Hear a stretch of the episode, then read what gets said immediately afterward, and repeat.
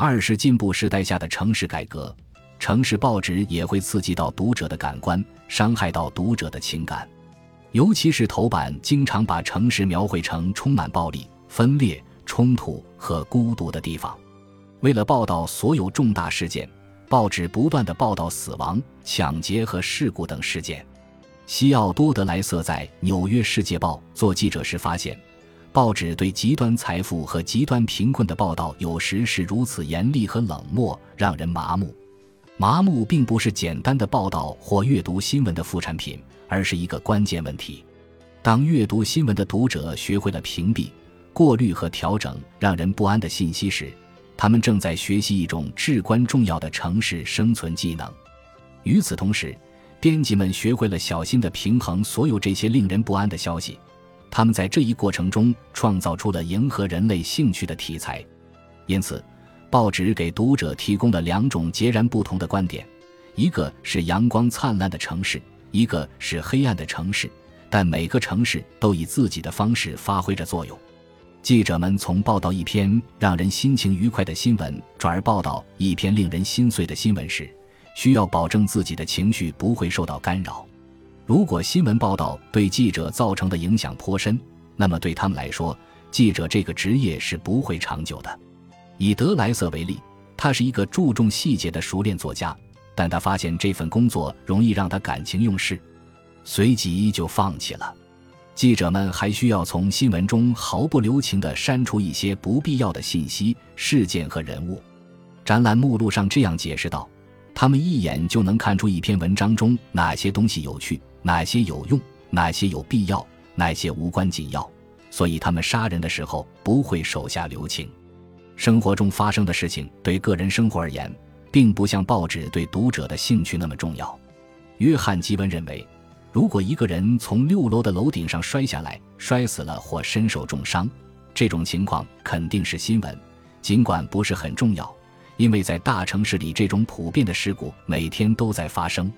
但是。如果一个人从六楼的楼顶上掉下来，安然无恙，并且逃跑了，那么这一事件对所有的编辑而言，其价值远远超过了一条普通的新闻。《纽约世界报》的布拉福德·梅里尔向人们展示了编辑在权衡事件新闻价值时的技巧：不能夹杂任何个人情感、道德判断和政治因素。在给他的老板约瑟夫·普利策的笔记中，他讨论了哪些可以作为头版丑闻。哪些只是一般性的？哪些值得占用两个专栏的篇幅？哪些只需要一个专栏就够了？以及最近发生的一次中毒事件是否值得登上头条等？记者为了专注于眼前的任务，将他们故事中的悲剧因素、重大的或令人不安的成分排除在外，因为如果过多考虑这些因素或成分，那么记者本人就会受到严重的影响。记者和编辑已经编辑好的报纸也需要读者进行略读和过滤。当一份报纸扩版到二十页、五十页甚至一百页的时候，人们就不可能逐字逐段地去细读了。然而，这份报纸的每一部分似乎都想要抓住读者的注意，比如一些耸人听闻的字眼，像“惊悚”“遗弃丧钟”“引诱”等，都用大写字母做成了标题。一个名为“请稍等一分钟”的专栏上登满了当地新闻，似乎是在恳求读者能抽出一点点时间看看他们。阅读一大堆乱七八糟的文章，不仅让人感到混乱，而且也很费时。读者莫利亚·麦克奈尔莱特在1882年的时候这样问道：“在一座你并不熟悉的城市里，读一些婚姻和死亡的信息有什么用处？本来就不想买的东西，看广告有什么用？”不想旅行的时候看旅行时间表有什么用？还有陌生地方的治安新闻，关于陌生人的丑闻等，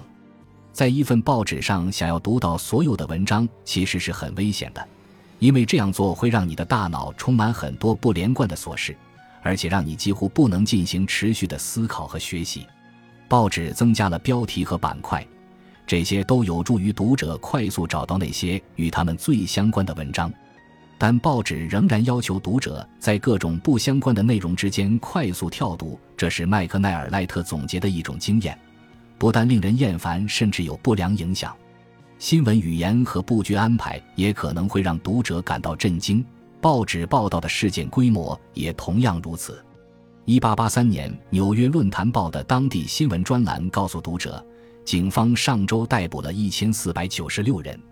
上周共有七千一百五十七名游客抵达卡斯特花园。上周共有十九万一千七百四十六名男性和七万八千八百三十一名女性进行了免费沐浴。随着这些数据统计起来越来越方便，也随着城市规模越来越大，这些数字一度膨胀到令人瞠目结舌的地步。据《纽约世界报》报道，一九一二年，这座城市消耗了重达四十五亿磅的食物。据《纽约时报》的统计。一九一六年，共有七六三五七四零八五人乘坐地铁。与纽约各种巨大数目和数字相比，个人生活看起来微不足道。即使是分类列表，也显得另类又让人崩溃。每个分类广告都是由一个想要求职的、卖东西的或者想要提供服务的人发布的。但在报纸上，每个广告在大众眼中都显得微不足道，几乎是被无视的。在纽约。那些发生在小城市里的、可能登上头版的事件，往往会被拖到其他版面去。比如，水族馆里一头刚出生的小鲸鱼，第一天亮相就吸引了两万名游客。但《纽约世界报》只是简略地报道了这件事。读者可能会问：如果一万个人当中都没有任何新闻发生，那么在纽约生活，一个人能起的作用到底有多重要？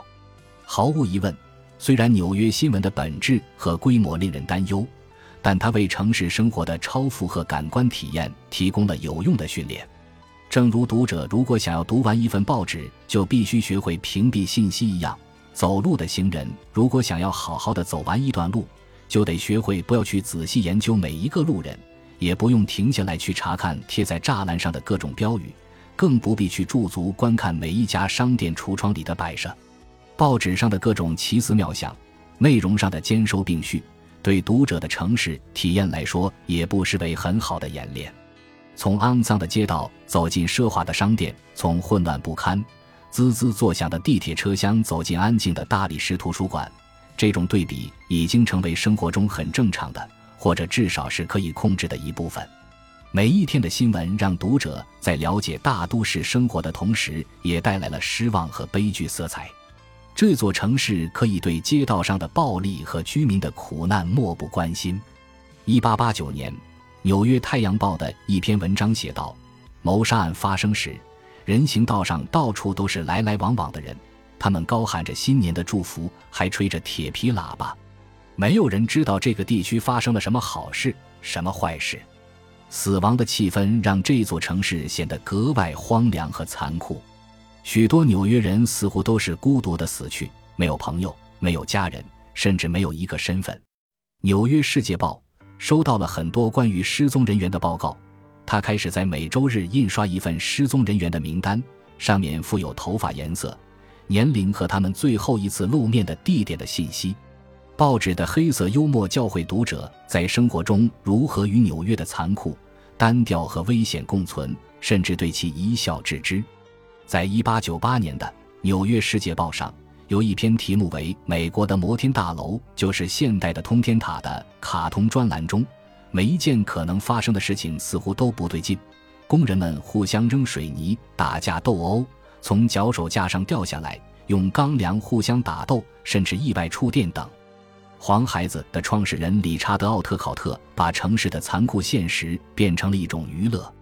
在他的卡通形象中。人们被马车碾过，被汽车撞过，被棍棒打过。在奥特考特的一幅名为《霍根胡同里光荣独立日的没落》的漫画中，失去了胳膊和腿的孩子们包裹着绷带，拄着拐杖。这些漫画丝毫没有夸张。这些年来，纽约的建筑工地杀死了大量的工人和行人，交通事故也造成了巨大的损失。如果读者充分考虑和吸收新闻中的每一场悲剧，那么报纸会让他们悲痛欲绝，直至崩溃。相反，他们必须学会看到“自杀”这个词后，不去读这篇文章，或者可以继续往下读，但要带着同情心去读。在大街上，纽约人从破旧的公寓旁边走过，但顾不上去想是谁住在那里。他们掠过街头小贩和报童，也假装看不到坐在路边的乞丐。尽管报纸每天发布的坏消息可能会让读者对城市里发生的悲剧逐渐变得麻木不仁，但这些消息实际上也让读者对系统性的城市行为做好了准备。更加抽象的资料把纽约变成了一堆数字和图像，帮助读者理解和评估整座城市。这些统计数据可以拿来分析，也可以用来改善城市生活。大多数进步时代的改革者会采用这种调查。分类和优先排序的逻辑，城市规划者们设计了诸如桥梁和公园等市政项目，改善了更多人的生活。实施区划法和劳动法的立法者给一些房东、建筑商和雇主带来了不便，但也让更多的租户和工人受益。关注公共卫生的医生和社会工作者从个别病例中抽身而退，转而去评估更为广泛的威胁，如水源污染。细菌滋生的垃圾和慢性营养不良等，报纸同时从横向和纵向两个方面促进了世纪之交的发展趋势，即从道德主义转向数据式的思维方式，从不定期的改革转向更全面的进步。除了所有的坏消息和庞大的统计数据，纽约的报纸编辑们还在文章中穿插了一些有人情味的小故事。在以前，人们通常都认为这些小故事根本没有什么新闻价值。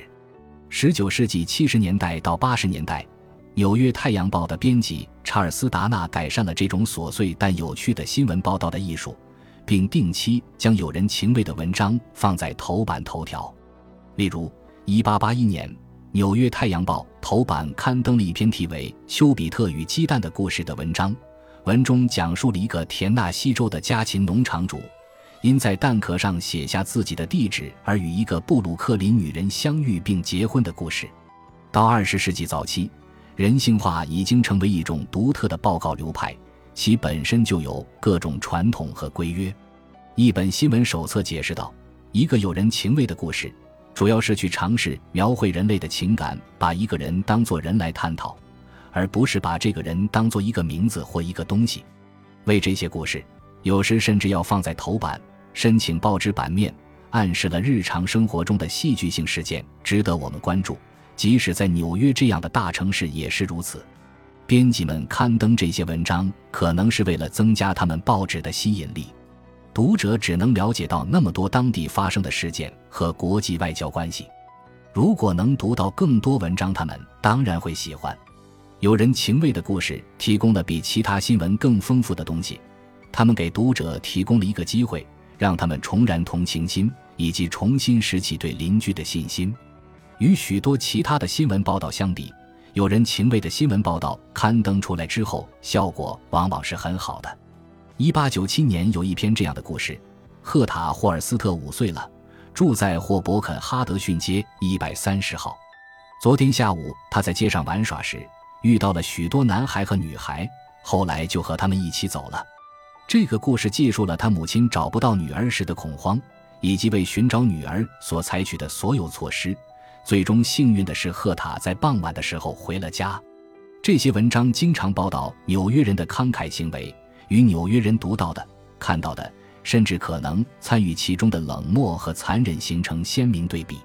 纽约先驱论坛报让衣衫褴褛的记者前往精英社区的教堂，测试教会里的人在基督教慈善事业上的表现。结果发现，教会对记者表示欢迎，并做出了非常理智的接待反应，于是便在文章中对其进行了赞扬。记者还注意到，当地的屠夫会把圣诞火鸡送给附近的贫困家庭，还有市民捡到贵重珠宝又将其归还失主。他们对模范公民进行了报道，如照顾癌症患者的社会名流或志愿者等。人们感兴趣的故事与头版上最显眼的故事形成了一种对比，在这里，人们内心的情感和善意实际上并没有完全消失。《纽约时报》的一篇特写中说，尽管新闻标题中会出现暴力事件，但报纸办公室每天都会出现一个更加安静、更加慷慨的故事。编辑们也会采取人性化的报道，来唤醒疲惫不堪的记者们心中的人性。记者格兰特·米尔诺海德解释说：“记者在法庭或医院里工作一段时间后，慢慢的丧失了自己的感受力，对人类生活中更严酷的事实变得麻木不仁。渐渐的，他的故事失去了所有的同情和仁慈。他描写苦难的人们，就像描写许许多多的木头柱子。根据海德的说法，寻找有趣和感人的城市生活瞬间的任务，可以让记者们从愤世嫉俗和超然中解脱出来。刊登人类感兴趣的文章，并不会像慈善类文章那样积极地改善这个城市，但是他们让城市居民，包括读者和记者，能时刻注意到优雅的瞬间。悲剧新闻和人性化故事结合在一起，传达出一种超然与情绪共鸣的奇妙感觉。这种平衡性代表了进步时代的城市改革。灾难性和震慑人心的新闻训练读者思考城市问题，迎合了人类利益的故事则提醒读者为什么这些问题值得解决。本集播放完毕，感谢您的收听，喜欢请订阅加关注。主页有更多精彩内容。